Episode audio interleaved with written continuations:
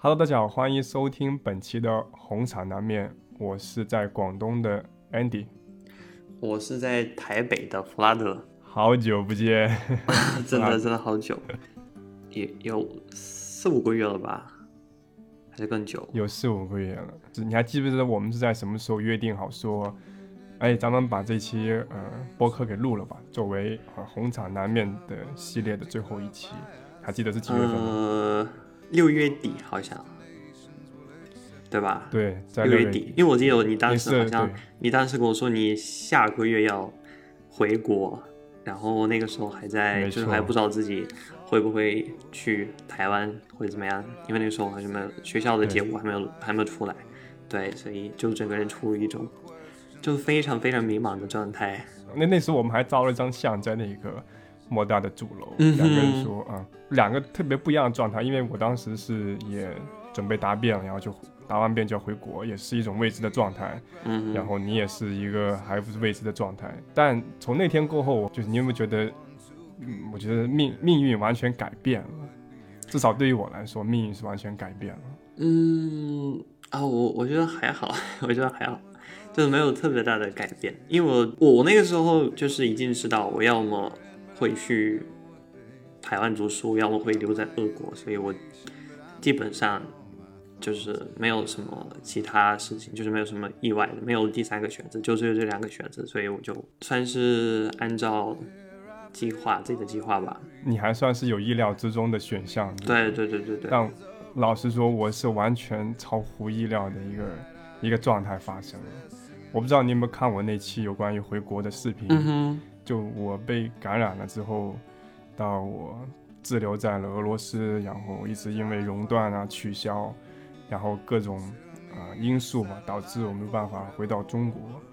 然后就这一系列的发生是完全超乎我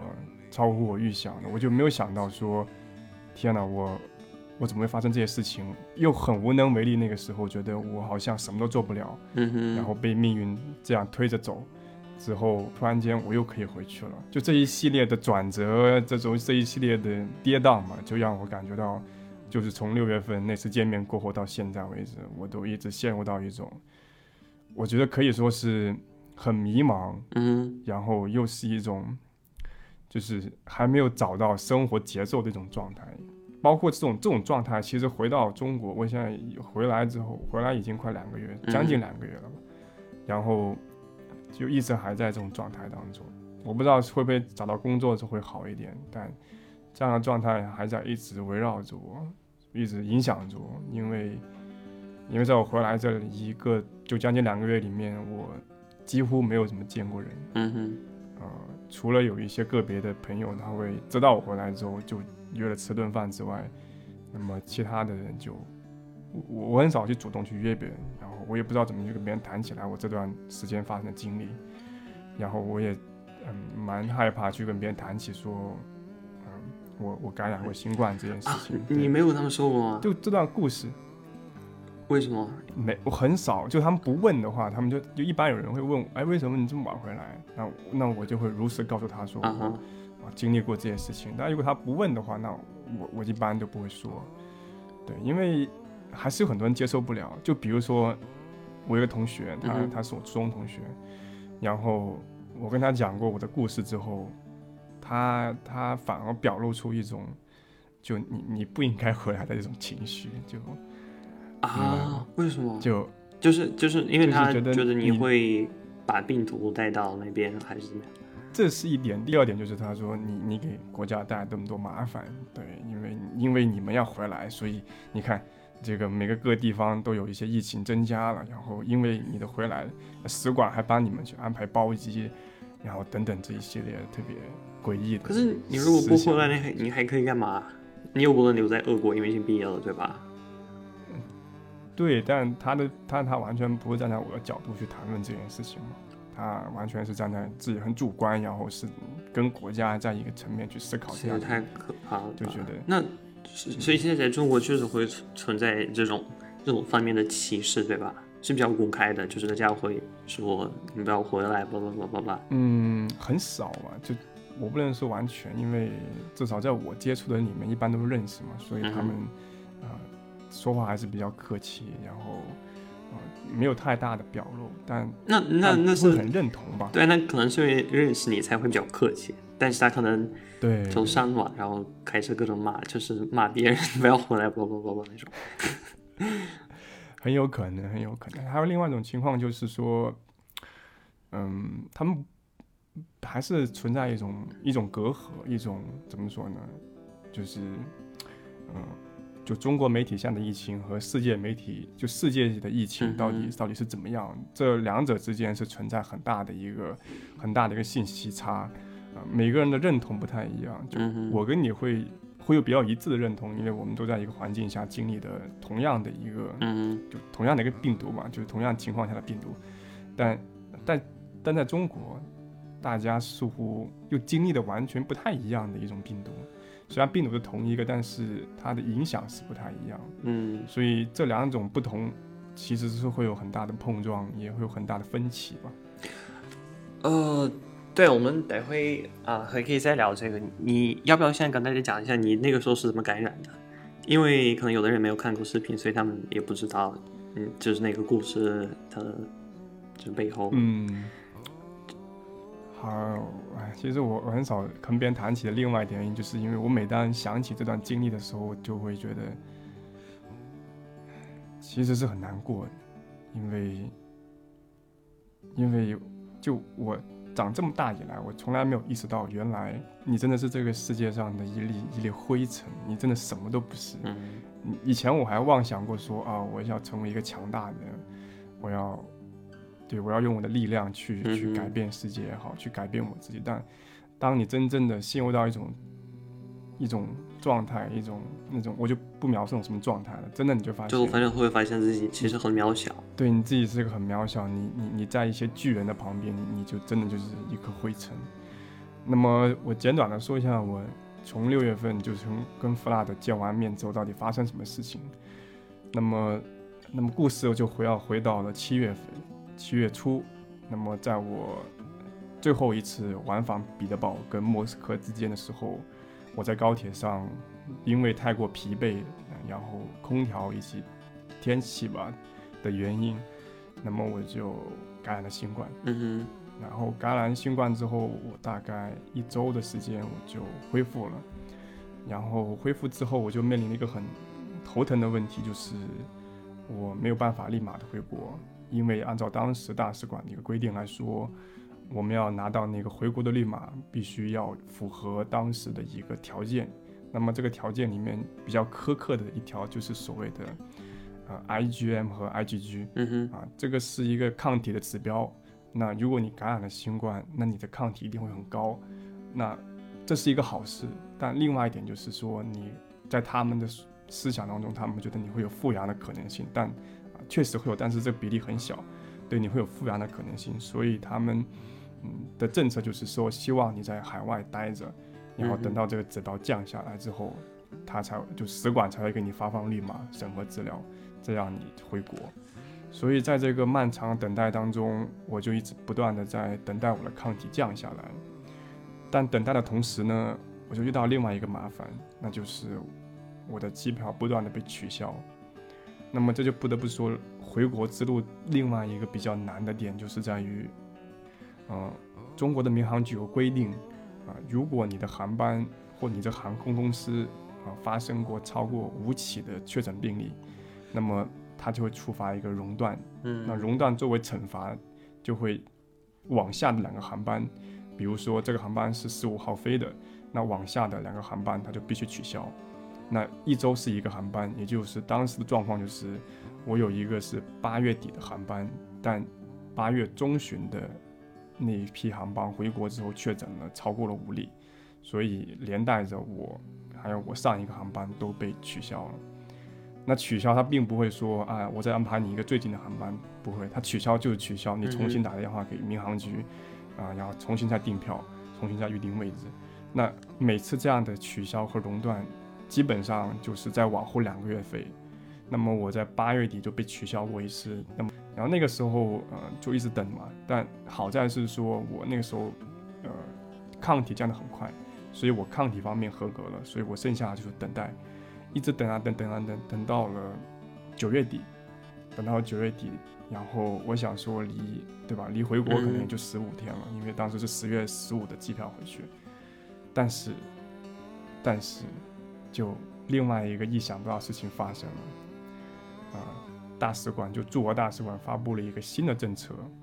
针对的是既往的康复者。就如果你之前感染过新冠康复了，那么从今天开始，也就是八九月底开始，你必须要提供一个三个月之前，就从九月底开始数，然后你要往后数三个月，就意思就是说你要提供一个三个月之前的胸透，也就是说无论就那天那天晚上我看到这个消息之后，我就，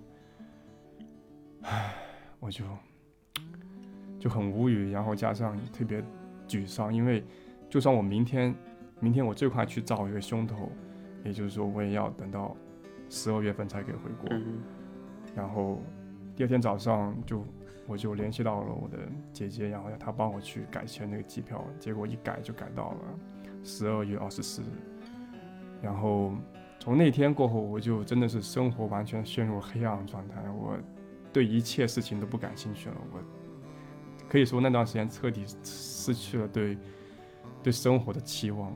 然后你那个时候在在莫斯科还是在彼得堡？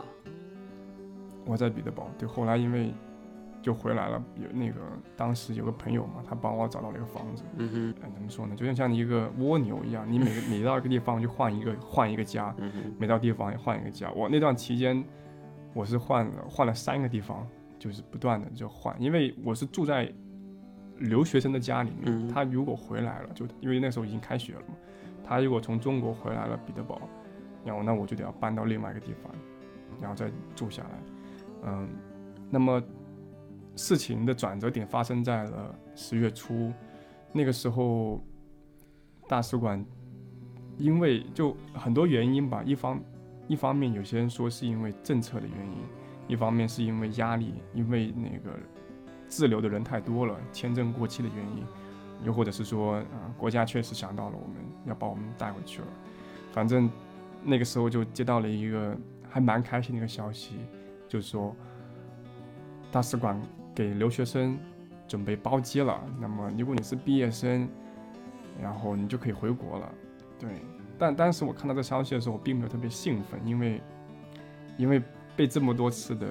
折腾之后，我完全没有任何心情或者期望了。所以那个时候我就哎，就按照上面的资料，需要什么东西我就填什么，需要什么东西我就去检测什么，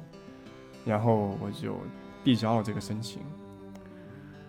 然后过了不到不到三天，我记得很清楚，那天我是那天晚上我就按照日常去超市买东西，我提着一个篮子，收到一个一个 email，就写着，嗨，恭喜你，这这这同学，你获得了，呃，就你中签了，就就是你中了什么什么。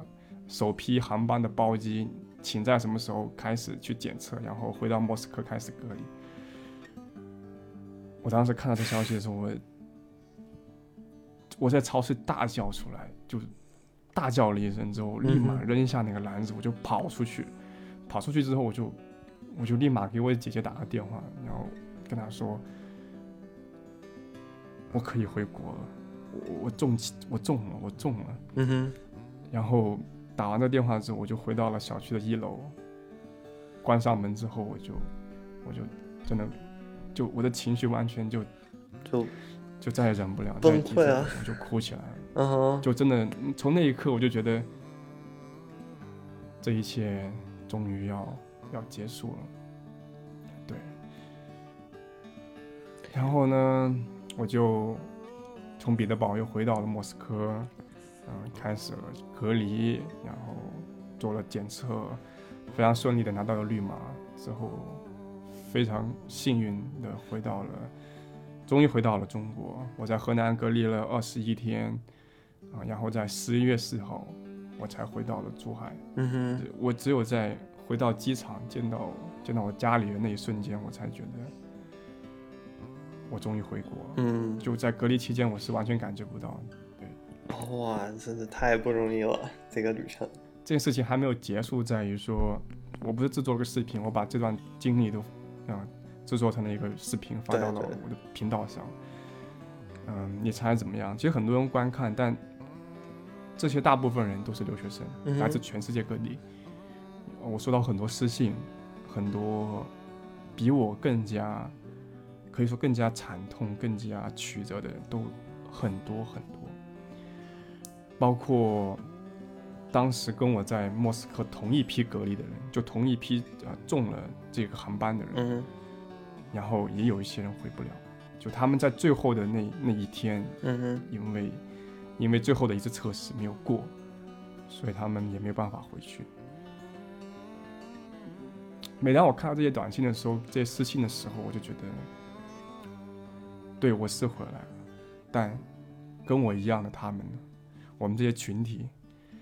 依然还有很多人还在外面滞留着。嗯哼，对，也不知道今年会不会，就是还会有多少人经历和你一样的事情。这可能就是生活吧，嗯哼，永远想象不到未来会经历什么东西。嗯，算了，我觉得这一篇，我觉得要过去，因为再不过去的话，我真的会一直陷入到这种情绪当中，会会给我带来很多极为负面的一些影响。嗯，所以我还是希望尽早的说回到一个正常的生活节奏，找到工作，然后做自己喜欢的事情，然后恢复正常的社交、拍视频，这样我才能把这段经历给彻底的放下，然后去接纳一个新的生活。嗯，那你有没有什么计划？你下一段的生活会是怎么样的？在我要下一段生活之前，不如我先听听你的故事吧，聊聊你在台湾的故事。我在台湾的故事其实也，我我其实我在俄罗斯的时候，我那个时候也一直一直到八月底，就是不知道到底会不会会不会去。对我都已经准备好了，呃，休学，然后再去找工作，或者直接退学，因为我、嗯不是已经休过学嘛，呃，去年，嗯，对啊，然后我就感觉我真的受不了，在家里等了一年，然后如果这一次还是不能去的话，我我我哎，我可能真的就跟，呃，就跟你一样，就感觉好像啊，生活变得很黑暗，因为每你每天待在家里，然后你的圈子基本上就是你可以看到其他人，他们好像有自己的生活，像一些同学，他们毕业之后可能找到了工作，或者有的人他们呃去了留学，因为他们呃可能有的人去了日本或者韩国，呃，嗯他们那个时候没有那么严格的限制，对，然后你但是你的生活好像被暂停了，就什么都不发生，然后你只能看周围的人，嗯，就是继续往前走，对，所以这种感觉真的很。就是很令人沮丧吧。对，所以呃，但是等到了八月底，呃，他们就学校终于跟我们说可以去，呃，然后我买了二十五，九月二十五，二十五，对，好像是二十五号的机票，然后飞到了呃土耳其，从莫斯科飞到了土耳其，然后从土耳其飞到了台北，啊、然后从台北到了宜兰，我在宜兰隔离。宜兰它离台北嗯大概一个小时的车程，对，其实不算很远，但是呃，他们这边就是每次我跟他们说我在宜兰隔离，他们说宜兰这么远，跑到了这么远的地方。可是对对我来说，因为我你知道我家在我老家在莫斯科郊外嘛，然后每天去上学啊去哪里都要至少要花两个多小时吧，所以我觉得从台北到宜兰根本没有什么距离。嗯，然后在那边隔离，我觉得挺好的，就是我蛮喜欢，因为在我本本、本身就比较宅，然后不用出门，然后还有人送吃的，我觉得、啊、太爽了。然后，呃，对，然后那段时间还要上网课，就是我我那个时候也没跟你一样，就是你在隔离的时候，你还好像还没有那种你真的到了这边的感觉，因为你也不会接触到什么人，基本上嗯就被隔离的状态，对吧？然后第三个礼拜搬到了台北，呃，第三个礼拜我们还要还要做自主健康管理，呃，就是你要继续住旅馆，然后你不能去人很多的地方。然后那个时候我住在中山，我不知道跟呃听众有没有人就是了解台北？中山算是一个市中心，然后对那个那个那个地方真的非常的，就是一种非常古老的感觉，所以我每天嗯，会就早上出门，然后到处到处乱跑，就是想要感受到这个城市的嗯感觉。活力，活力，对对对对对。后来呢？后来后来什么？后来搬到呃学校的宿舍，我在呃国立政治大学。哎，对，人家那个不知道，应人家应该都不知道我在这里学什么。我我在正大的嗯呃嗯俄罗斯研究所，它跟有点像国际关系，但是比较针对就是俄罗斯和欧东欧的那些国家，他们的政治、社会啊、文化就什么都有。然后那个时候，很多人问我为什么要跑到这边学跟俄罗斯有关的东西，就会觉得很奇怪。就是你可以换一个视角去研究自己的国家，这种体验非常的非常的有趣。因为我以前就是我现在学的东西，我在我在那边不可能学到的。就是我发现我在这四年，因为我本科呃念的那个专业是东方学嘛，就是跟呃中国和中国历史，然后我发现我这段时间我真的忽略了很多，就是我周围发生的一切。嗯，所以，而且我觉得你，嗯，你还可以给其他人，就是跟当地人提供一个不一样的视角，因为他们这边对俄罗斯的了解真的不是很不是很多。对，嗯，对，所以觉得蛮有趣的。台湾人对俄罗斯有什么刻板印象吗？在你去到那几天当中，感觉跟其他外国人差不多，都会叫我们战斗民族啊，然后会嗯会用每天喝伏特加什么的，都都都一样，都一样，真的，到哪里都一样。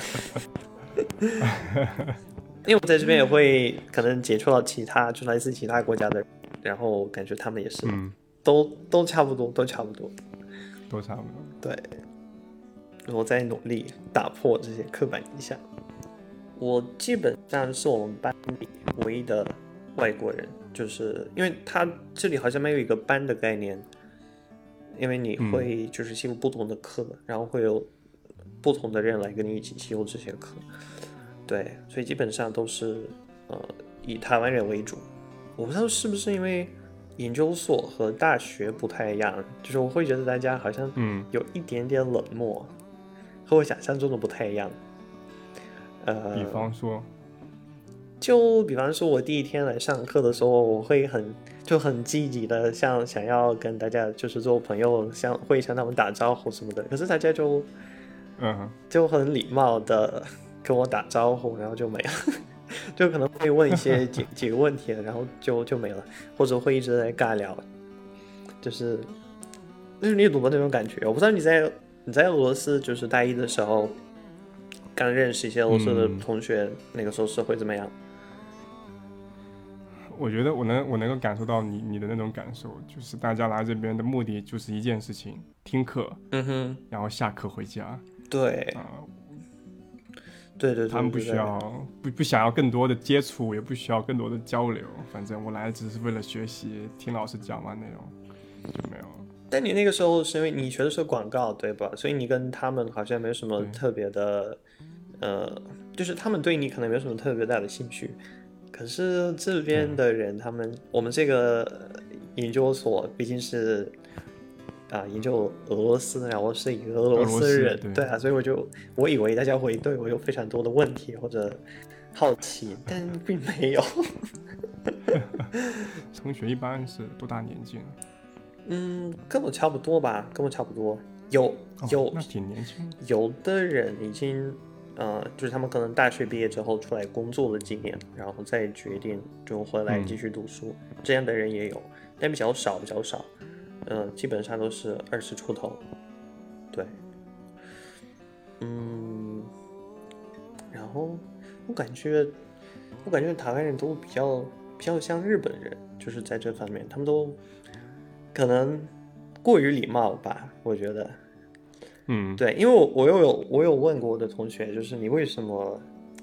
你为什么这样好像有点冷漠？然后他说没有没有冷漠，我们只是觉得就不太想要打扰你，因为那个时候刚见到的时候也不知道你的中文好不好，所以如果要用英文的话，我们肯定不太敢。然后要用中文的话，好像也不太想要为难你，所以就不如完全干脆不说。这这应该是一种成年人之间的默契。嗯，真的年纪一大之后，你就会真的会有一种默契，就是就是会想很多可能无关紧要的问题，嗯然后从而去否定否定这个决策，可能嗯不太合适，就不太合适，信了不要不要交流。了。对，这个我觉得是某种嗯，真的是成年之间的就是大家已经没有那么单纯，对，对对对，就想很多，然后就觉得不要干。了。嗯哼，那那总体来说，你认为在你接触的就你现在在那边待着也三个月，三十个月，对，三三三个月，昨天刚好三个月，嗯怎么样？那你在这三个月的生活当中，感觉到了有什么不一样的地方吗？在台湾，因为我没去过台湾，但是我其实蛮一直都想去台湾旅行。嗯，我感觉和我想象中的台湾一模一样，就是我我在我在俄罗斯的时候，我会有一定的嗯幻想吧，就是台湾是什么样的，嗯。就是比较古老的那种，然后大家就是生活节奏可能没有那么快，特别是和比如说深圳比起来，对，然后大就是大家更多追求的可能不是物质上的一些东西，而更多是一些精神上方面的一些、对，所以我觉得确实是这样，就我还蛮喜欢这里的生活节奏，我就我觉得比较适合我。其实蛮像莫斯科，我觉得你可以自己选择你想要过什么样的生活。如果你想要过那种比较忙碌的，每天赶时间，然后去就做生意或者那种也可以，嗯，，对。但如果你想要过比较舒服的生活，就慢慢的，嗯，也可以，这都可以，就是对对，就是包容性比较强的这个地方。嗯，那你在你去那边这么多天的时候，你觉得你的中文有遇到什困困难吗？你觉得我现在有台湾腔吗？没有哎、没有啊。你没有那个大傻，就是你知道咱们今天的嘉宾吗？哦，对我我见过他，我见过他。他的台湾腔，对他的台湾腔是是你真的是你把屏幕一遮住，他就明显是就在台湾待过的女生。那是不是你就还没有人家在台湾待了五年了，很正常。对啊，我才三个月，而且没有，我觉得我中文反而退化了。对啊，因为 此话怎讲？对啊，因为我在因为我在俄罗斯的时候，就是我每天会就是去学，很目的性的去学，就比如说看一些嗯看书啊，或者找一些中国朋友聊天啊，巴拉巴拉。但在这边，因为我的室友是俄罗斯人，俄罗斯对对对，呃，所以我们基本上 就每天回，因为我也不怎么出门，所以我基本上都在这宿舍跟他聊天。对，然后老师 老师布置的文献，呃，大部分都是英文。虽然我们到时候上课的时候会用中文讨论，但就是看的时候是英文。对啊，所以没有时间看书啊，或者对，所以我觉得好像也没有那么没有特别大的进步。对。啊，我发现他们这边，嗯，第一他们会默认我是美国人，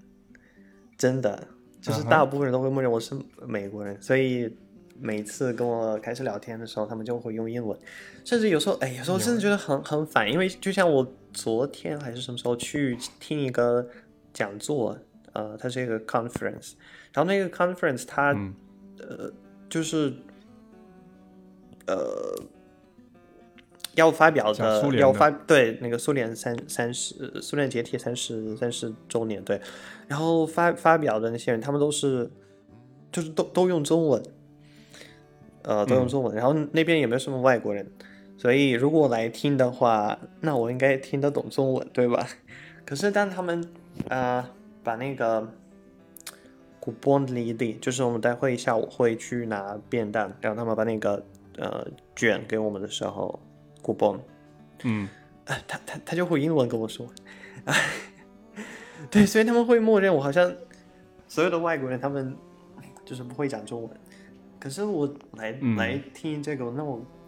啊很明，就我我就是很容易猜到我会讲中文，所以就是有时候觉得很烦。但其实对我来说，就比如说我看到你的嗯。脸，或者说我在一个地方第一次到你，那我也绝对不会认为你是俄罗斯人，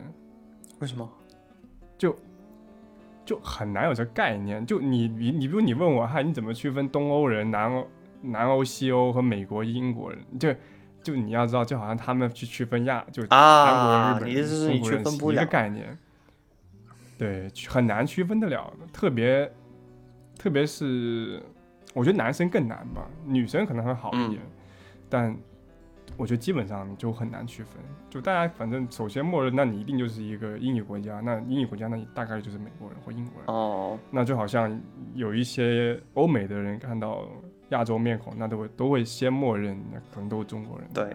有我觉得是这样最多的。对，有可能吧，因为这里的美国人确实很多。对，哎，我有个英文，我真的太难了。我英文真的，因为我现在有个同学他是加拿大人，然后他的中文可能，嗯，一般般。就还好也还好，但是对，但是他跟我聊天的时候会用英文，对我真的真的太痛苦了，真的太痛苦了。因为如果你一整天都在讲讲中文，然后你要突然就是切换，然后我脑子里面就是每次跟他聊天的时候，我脑子里面第一个就是冒出来的都是中文，然后是然后是俄文，所以我觉得啊，每次跟他聊天，感觉自己是个智障，真的要想很久很久很久。然后夹杂着中文、俄文，太可怕了。啊、所以现在真的感觉我的同学都唉辛苦他们，每次上课都要听我讲，真的。对，因为而且我发现，而且我发现，因为我们是读研究所嘛，然后所有的老师他们都希望我们可以多，就是老师，嗯，我们可以多讨论，他们希望我们可以多发表自己的意见。但是这里的、就是我的同学，他们一般比较少，比较少讲。对，然后我们有啊、有一堂课叫做呃俄罗斯国家与社会的关系，所以老师最喜欢就是 cue 我，就是呃你对这个有什么看法？你对这个有什么看法？有请一下弗拉德同学讲讲。对对对，所以基本上都是我我一个人讲，可是我又不好意思讲，因为第一我我怕我自己会显得就是很很浅薄，你知道吗？因为用中文的时候我就、嗯 真的太难了。呃，第二个我感觉其他人都不讲话，那为什么要讲话？就好像会显得我很就过于积极，很很烦那种。嗯所以我就啊、老师老师不要问我，不要问我好不好？放过我吧。比如说我们当时有一些讨论有关于中国问题的嗯时候，我我的老师们总会 Q 我，哎，请问一下是不是这样子啊？他会找我确认一下到底是不是真的发生在中国社会当中。你也是这样子是吗？对对对对 对，俄罗斯专家，哎呦这个俄罗斯俄罗斯专家，而且有的时候你也不一定，就你不一定也确定他到底是不是真的，啊因为你你毕竟还是个普通人嘛，嗯这个这是某种意义上的权威性，就是你是俄罗斯人，你就是权威。嗯哼。然后关于这个身份认同，我觉得也蛮有趣的，因为现在感觉，就是当你是一个外人的时候，你真的会有完全就不一样的看待周围的人，和看待这个嗯，就一放一切的这种感觉，真的好像换了一个角度，我觉得真的蛮有趣的。但我到现在还不知道我喜喜欢这种感觉还是不喜欢这种感觉。就他跟你在之前深圳待的时候感觉是一样的吗？不太一样，因为我那个时候去那边是主要是为了学中文，所以我们那个时候班里面的嗯全都是外国人，所以我会觉得好像也就这也是他们的一部分，所以我们也不会特别的强调，嗯，不是不会特别的强调，怎么说呢？是不是跟时间有关联？因为你当时在深圳也就待一个学期，对，但是你这次在台湾要待两年、三年，甚至更久。对，第一第一是对，第一是这个，然后第二个是我那个时候好像不会特别多的跟当地人有特别多的接触，接除非一些朋友吧，对。但在这边你不得不跟他们有接触，对。然后你也，哎，我觉得是真的很有趣，因为我去，嗯我去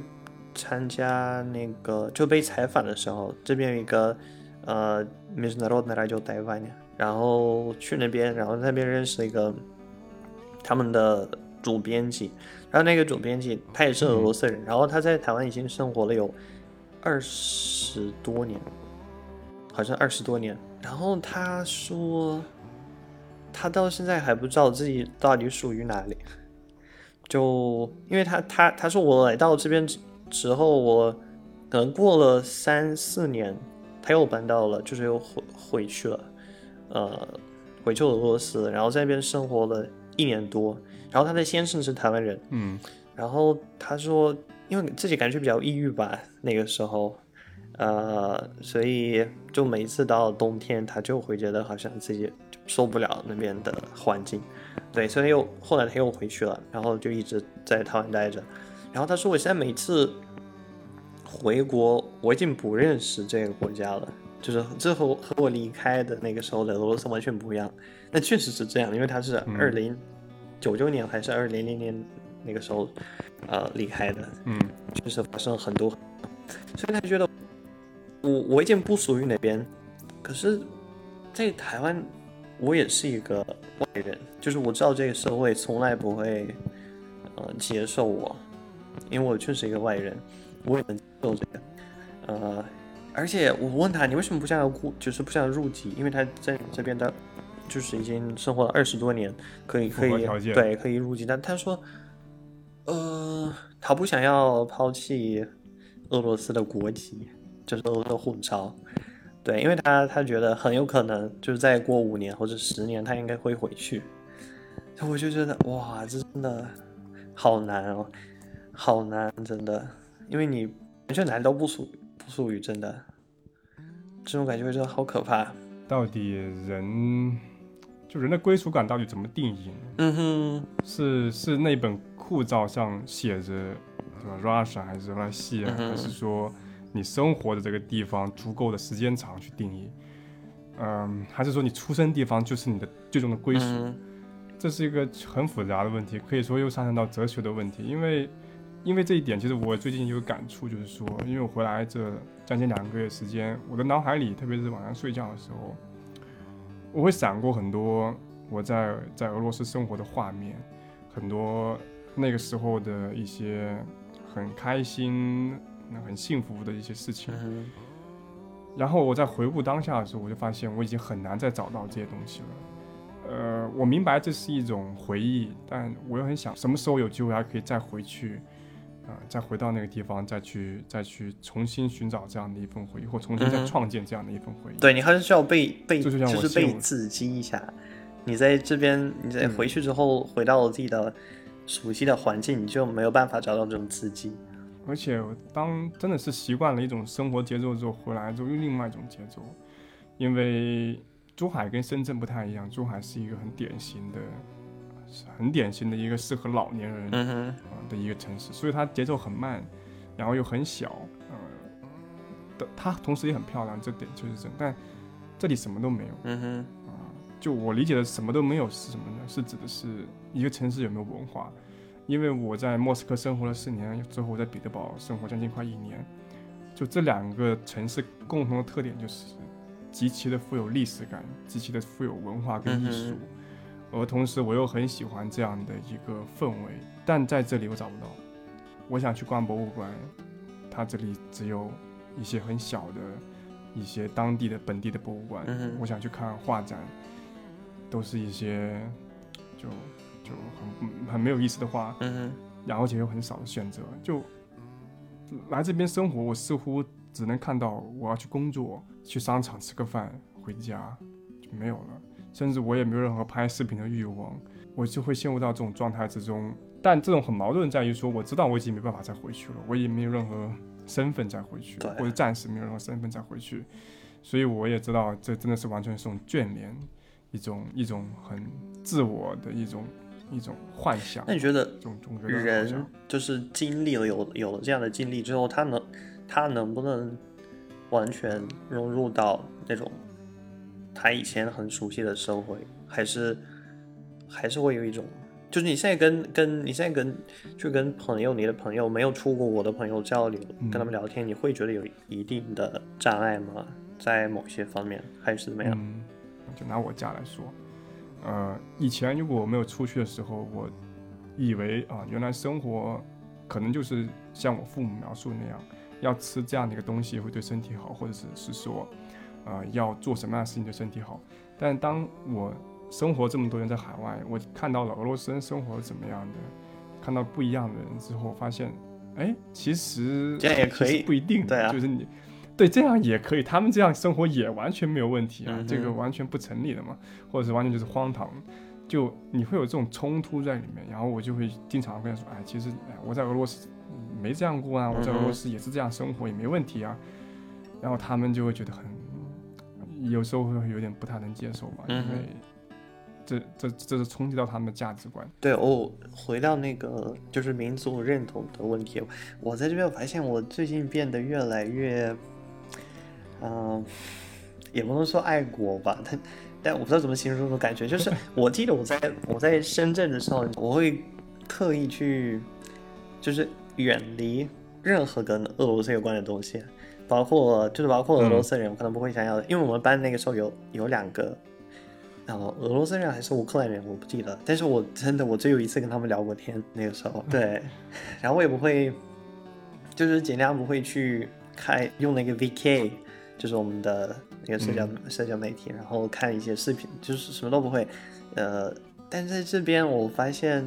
就是我听我听完那个那个玛丽亚，就是我刚才说的那个呃女生她的故事之后，哎，我发现真的没有必要，就是刻意的去想要融入到呃一个社会当中，因为你真的做不了，你真的做不了。就可能因为在美国或者在欧洲，你至少从外表上看起来像是，就是这当地人或怎么样，可能人家至少从看看到你的脸就不会对你有什么样的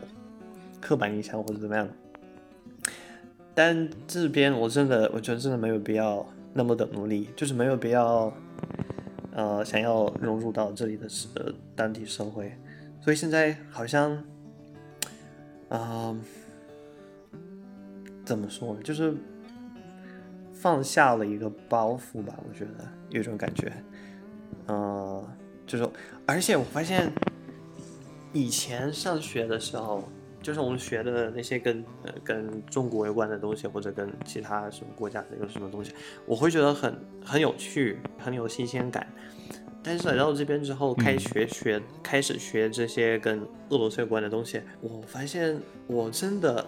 我真的非常非常的关心我所学的这一切。就比如说，有时候老师会提提到一些，嗯，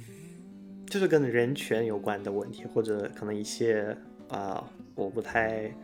呃，我们俄罗斯人可能会不太喜欢提到的，就比较比较敏感的问题，我。啊，我我内心真的会有非常非常强烈的那种感觉，情绪情绪捍卫它，去有时候是捍卫，有时候会有一种啊，就是为自己的国家会感到一种，有时候会想变成，有时候有时候会觉得，哎，可能哎，真的，俄罗斯为为什么要这样？为什么要这样？对，就我会对我会特别特别特别的关心这一切，所以我觉得啊，这样的学习就是动机还蛮不错的。就是以前从来没有过，从以以前从来没有过，现在真的会就是关心这一切，因为你需要一个身份，那你的身份是俄罗斯人，对，这是永远无法改变的事情，对对对对对对，好像是真的是，我我现在你要在社会当中找到定位，嗯哼，这是你的定位，嗯哼。我现在也会去听一些音乐啊，或者有从有以前从来没有，或者甚至看一些电影，对，就是好像要找到这个归属感。就是我会觉得，OK，你们呃可能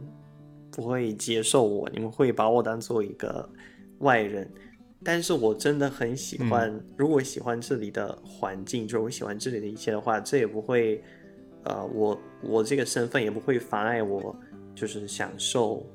呃，这里的一切，对，我觉得这种感觉还还蛮还蛮棒的。就是自从我意识到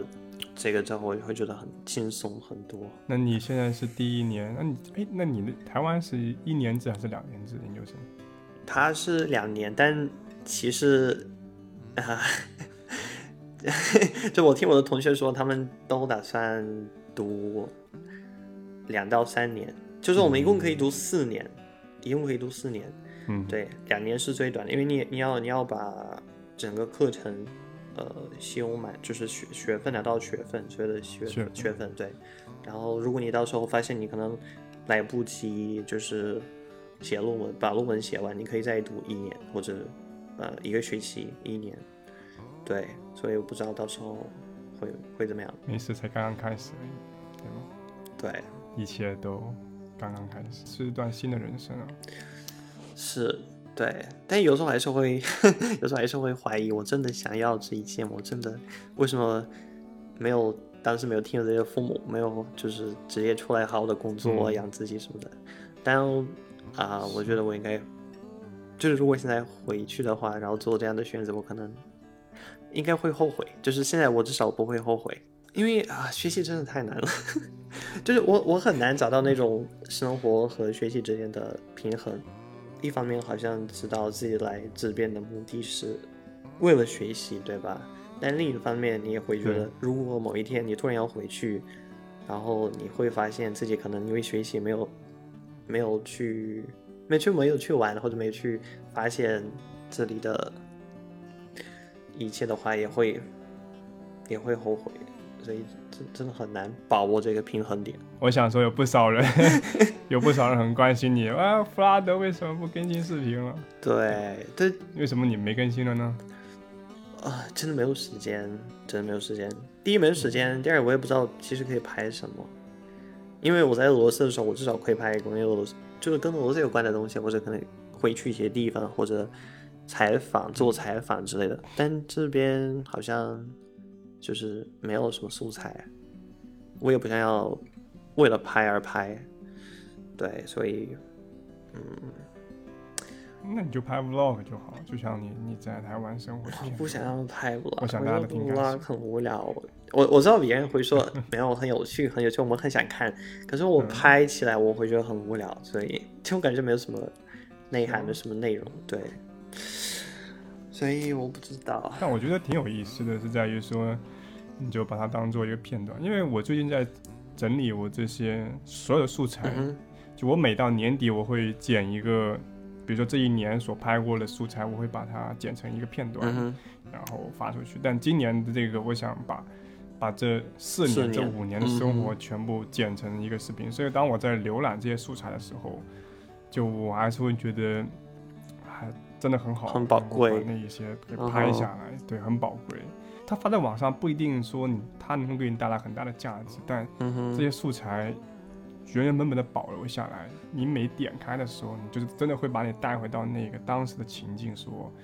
你发生过的事情，你说的每一句话，你跟朋友之间，嗯对吧，谈笑风生、嗯聊聊天的时候，那种感觉还是挺美好的。如果把它当做个回忆去看的话，因为我觉得留学生活很快，真的很快，对吧？你像两三年，我跟你讲，真的是。你过完今年，明年就一年过去了，完了就又又过去了。对啊，对，你看，你看，我好像刚来，一转眼就一个学期过去了。对啊，所以我觉得还是说，就当然这个是个人的。对啊，可可是你现在可以的话，你现在还会把它记录下来。你现在还会去看你的以前拍的，就是 B 站的一些视频吗？会会吗？我我从第一，我跟你讲，我最近因为要剪嘛，所以我从第一个，我拍了，我跟你讲，我拍了将近将近两百多个视频，嗯我一不数我还不知道，一数我发现我真的拍了好多，我就从第一个视频一直看，今天早上我还全看完，我大概花了四天时间，嗯从第一个看到最新的这个，就你就会发现我。经历了一个人生，我把我的人生就经历了一遍。当然，这个人生是很短暂，就是很啊一块一块的。对，就这四年是一个块，我就真的是把就经历了一遍。从最开始就对着相机又很很害羞，嗯也不知道说什么，然后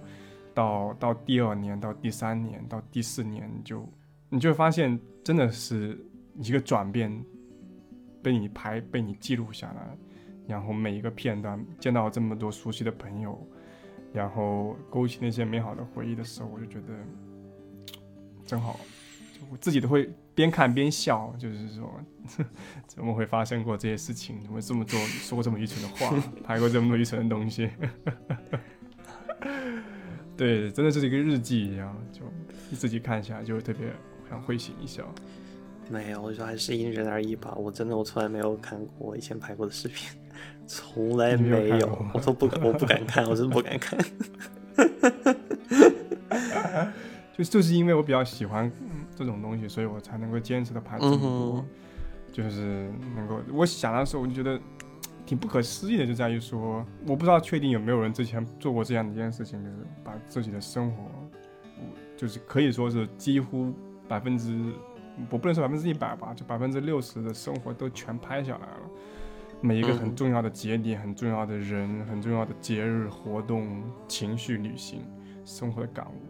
就全都拍下来了。然后，这从某种意义上还，嗯我觉得还挺挺骄傲这件事情，就是说，哇，我我终于做到了，然后对坚持真的蛮，蛮不可思议的，就像纪录片一样，我自己把自己记录下来。嗯，那你现在未来有什么打算吗？计划在台湾？啊，真的没有什么打算，真的没有什么打算，就我不敢做任何计划，因为你也知道，现在我们就是不知道明天会发生什么。希望可以。你有什么想做的事情吗？在台湾？你是说以后就是毕业之后，还是说现在？也不是毕业之后嘛，就是你对除了学习以外，近两近两年内，比如说去旅游，去去参加什么 TV show 是吧？就像大娘一样，没有没有，我想应该会有不少人邀请你吧。没有没有没有，我不太不太想，就是我我不会特我不会啊、呃去，就是如果有有以后可能有人找我，然后问我要不要去，我可能会去，因为我觉得是一个非常不错的啊、呃体验吧。对，但是我自己不会去专门去找。呃，嗯，其实没有什么特别想要做的，就旅游可能会吧，去看一下，因为毕竟台湾这么小，然后去哪里都很方便，所以肯定会去。就像现在放放寒假，应该有会去台中吧，或者台南看一下那边和台北有什么春节不一样。，春节，对春节的时对，候我，想说台湾人过春节应该挺有意思的啊。那种大都市都差不多，因为听说一些台北人说台北可能也没有那么没有那么热闹。如果想要体验那种比较热闹的春节的话，最好去去南部或者比较小的地方。对，我觉得这跟大陆应该一样去找一个。朋友家，去他家做客，对应该去找一个本地人，对，因为这是个家庭的节日，这个一般一般很少说嗯春节的话，找我们去散步，我们去 去去逛逛超市、逛商店，不会，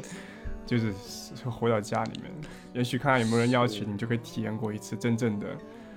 春节。你你之前没有体验过是吗？没有没有没有没有没有，哎，那那真的很不一样。我想说，应该台湾也很不一样。嗯，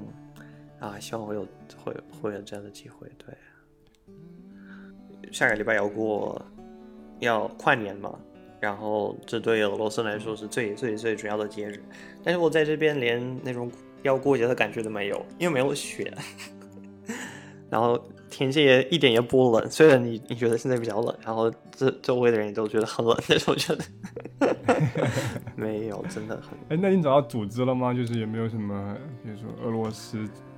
俄罗斯俱乐部啊，俄罗斯这边有，但我不太想要去，因为我不太想，但我真不太想要去。我应该会去夜店吧？我觉得应该会去夜店，因为因为在这边还没有，因为在这边还没有体验过那种夜生活。对我想要啊，想喝点酒，对，就然后刚好我回回来之后，嗯，如果是早上回去的话，刚刚好是就是在俄罗斯那边他们会过年，然后可以跟家人视讯聊天什么的。嗯，对我倒是我倒是不太，因为我的室友他说他会做那种俄式的沙拉什么的，可是我嗯，其实不太想念俄餐，因为我发现我发现我的我对食物的要求真的非常非常的低，真的非常的低，因为我基本、因为我每天基本上三顿餐都在吃学餐。就是去食堂吃，然后对，嗯然后我的同学都说你 你们你们在俄罗斯到底吃什么？你觉得学餐很好吃？可是觉得很好吃，我觉得很好吃。台湾很多美食，台湾很多美食，嗯，台湾是一个小吃特别丰富，然后美食特别丰富的对对，我又去过，又去逛过夜市，真的哦，什么都有，然后真的，而且很便宜，真的很便宜。对对，很不可思议这种。嗯，有机会一定要去环岛游。对我一直都听我一个朋友说，啊、台湾可以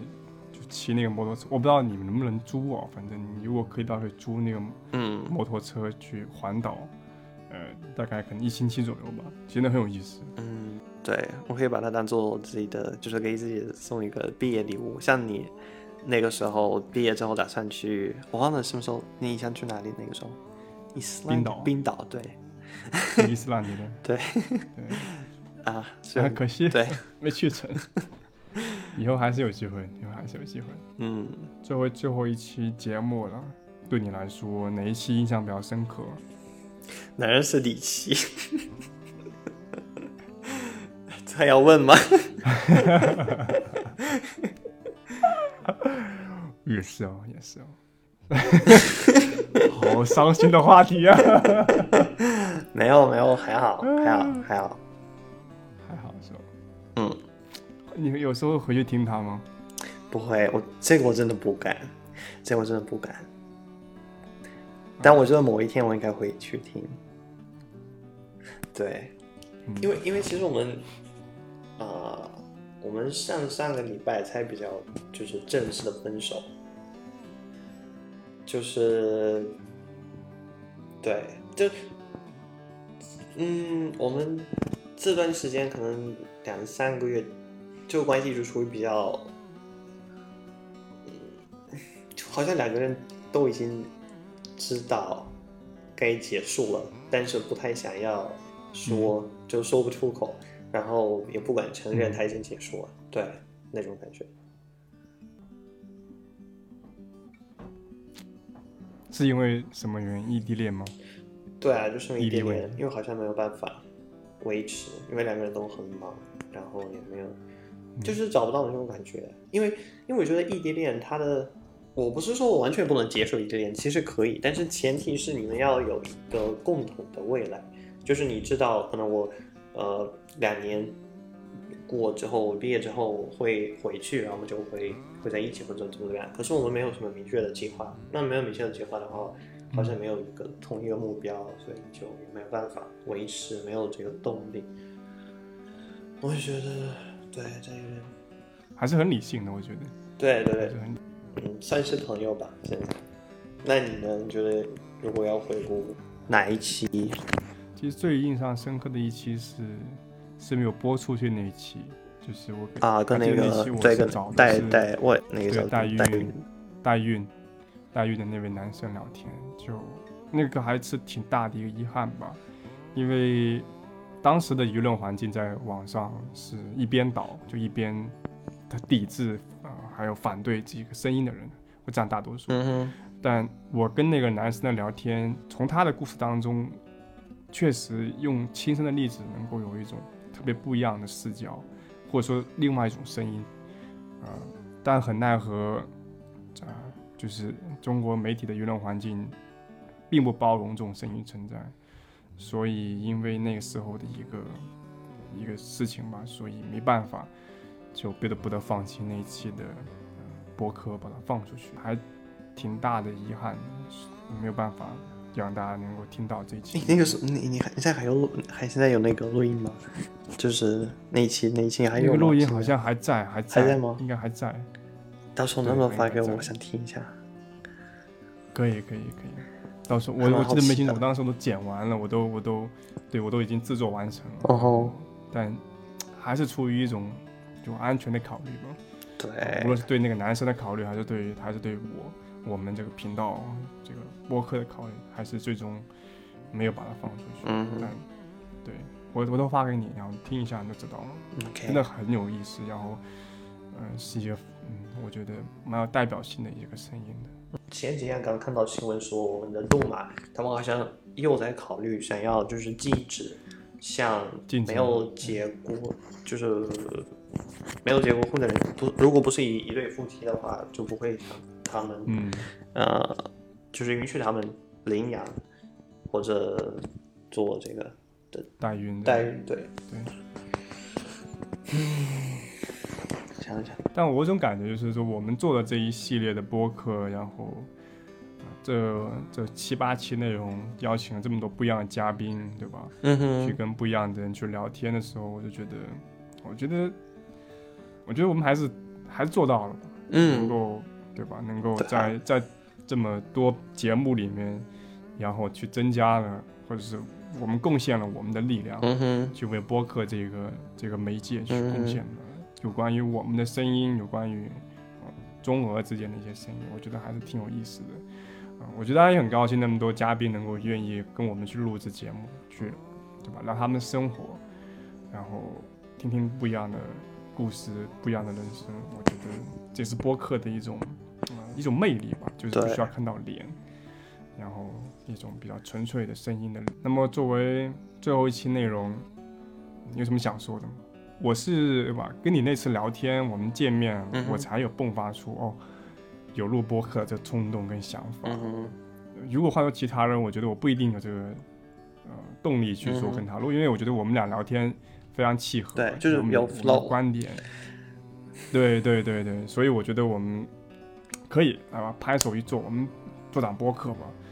但换做其他人，我觉得就不太有可能。但嗯随着我们生活的节奏都在发生改变嘛，对啊我也而且我们现在面临要工作，对啊，我们也逃离了那个环境，那个对最重要的环境，就没有，因为我们是莫斯马自然而然莫斯科瓦给带过的，对吧？没有给带过的，现在对嗯对，所以就就很难说吧，但我也不敢打保保证说未来一定会有，嗯未来一定一定会没有。但作为作为反正作为这一季嘛，反正这一系列的一个最终的一个最后的一个节目，嗯那么那么我觉得我们还是就反正随便吧，说点什么也行，就嗯，你觉得你想说的话就行，留在这里。我其实想要，就是首先想要感谢大家，对我想要借用就是这个机会，向不只是听我博客的人，啊、还有这么多年，因为三四年吧，啊、看我我的我 B 站的人，也想要向他们说，就是说谢谢，谢谢你们的陪伴，因为我觉得在这三四年里，我真的，啊，就是成长了不少，就是因为有有大家的陪伴，我真的我觉得，呃，成长了不少，也学到了很多，也认识了非常非常非常多的，呃，非常不一样的人。我们最开始是视频博主，然后因为这个我们认识了，嗯哼，然后我们又一拍即合的去做了一档声音的，对吧？播客，嗯哼，通过声音去去去，呃，去创作，去发表内容，啊、这两种介质当中，当然都有它的各有各的优势，所以做播客的这段期间，真的是让我就又又开始去怎么说呢？就去去审视我自己，说，嗯，其实这个世界，或是在当代的这个互联网当中，啊每一种声音或者每一种媒介、每一种介质都有它独特的一种魅力存在。嗯哼，啊，播客也是一种，也是其中的一种，所以，所以还是很感谢这段经历能够让我有所体会。如果没有你，对吧？也很感谢你，对吧？没有你，哦和我一起陪伴，我们一起去创作这些事情，我想我一个人也不会有动力去做完。反正，嗯，这是一段很美好的回忆，很很美好的一段旅程。 спасибо, всем спасибо, спасибо Энди, спасибо слушателям, м, спасибо всем. 那那 спасибо。本期的红场南面最后一期，正式的和大家说再见，对，всем пока, хорошего счастья， пока. пока。